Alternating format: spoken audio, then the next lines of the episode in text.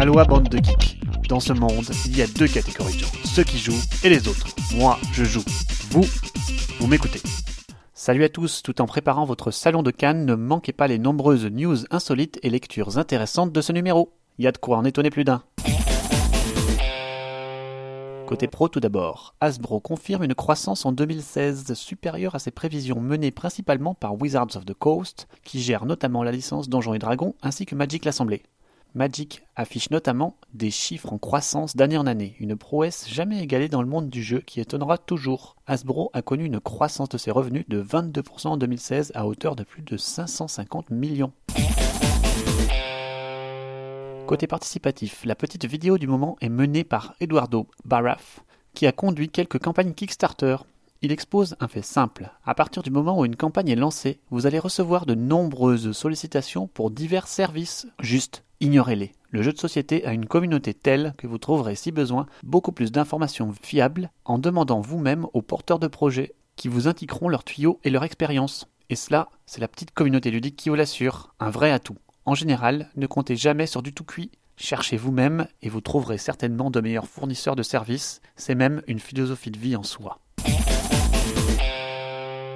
Côté insolite, nous sommes servis cette semaine. Tout d'abord, la vente aux enchères d'une brique de Lego. Oui, vous avez bien entendu, une brique de Lego dorée, hyper rare, existant en une dizaine d'exemplaires, s'est vendue à près de 20 000 dollars lors d'une enchère en bonne et due forme. Ces briques étaient distribuées par Lego à ses partenaires privilégiés au siècle dernier. Dingue ça.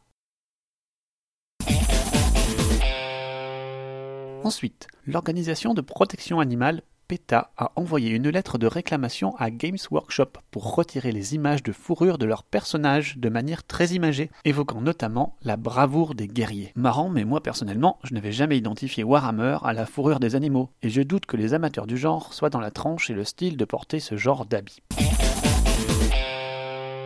les Ludonautes vous proposent, dans une offre exceptionnelle et très limitée, d'acheter des versions surdimensionnées de Colt Express et toutes ses extensions pour 300 euros tout de même. Un vrai plus pour les démos, les salons et les associations d'envergure qui en ont les moyens. Enfin, il manquait une corde à l'arc de AEG pour sa gamme multiple autour de Love Letter, celle du mythe de Cthulhu. Ce sera bientôt réparé avec Lovecraft Letter. Encore une thématisation du jeu minimaliste à succès. Quelle sera la prochaine licence adaptée?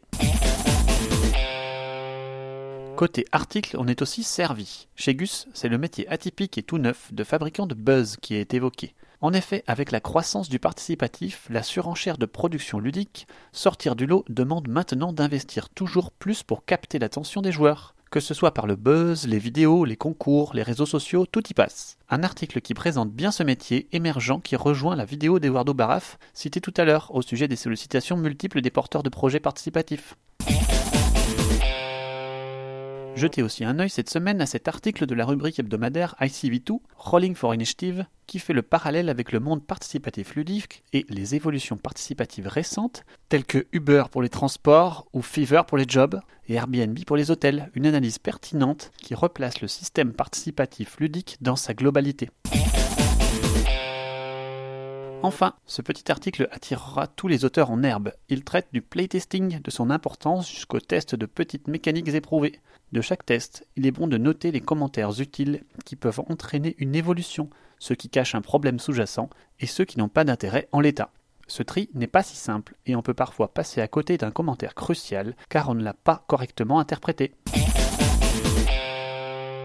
Côté sortie pour terminer, une fois n'est pas coutume, c'est la sortie de Trickster qui m'intrigue. Ce jeu est actuellement dans ses derniers jours sur Kickstarter. C'est un jeu de pli où chaque carte est une carte unique à pouvoir. Comme pas mal de jeux de pli, il faut faire le moins de points possible, mais les pouvoirs associés à chaque carte changent la donne. Ainsi, chaque joueur a son deck particulier de cartes et un pouvoir associé. À chaque tour, le trickster débute le pli et y associe une règle. Celui dans le tour qui ne peut s'y soustraire avec une carte correspondante prend le pli. Les autres jouent leurs cartes dans l'ordre et effectuent le pouvoir obligatoirement.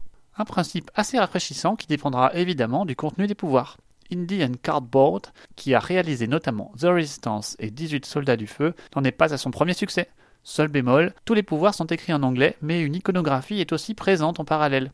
Vous trouverez une critique intéressante chez Cardboard Republic. Le jeu vient avec un grand nombre de sets de cartes et une grosse extension est d'ores et déjà disponible. À 19$ la boîte de base et 28 avec extension, cela semble intéressant pour les amateurs de jeux de cartes. Allez, c'est terminé pour cette semaine. Pour les chanceux qui seront à Cannes, n'hésitez pas à me passer le bonjour. Je serai en t-shirt Ludovox ou Repoprod au choix. J'aurai plaisir à discuter podcast et ludique avec vous.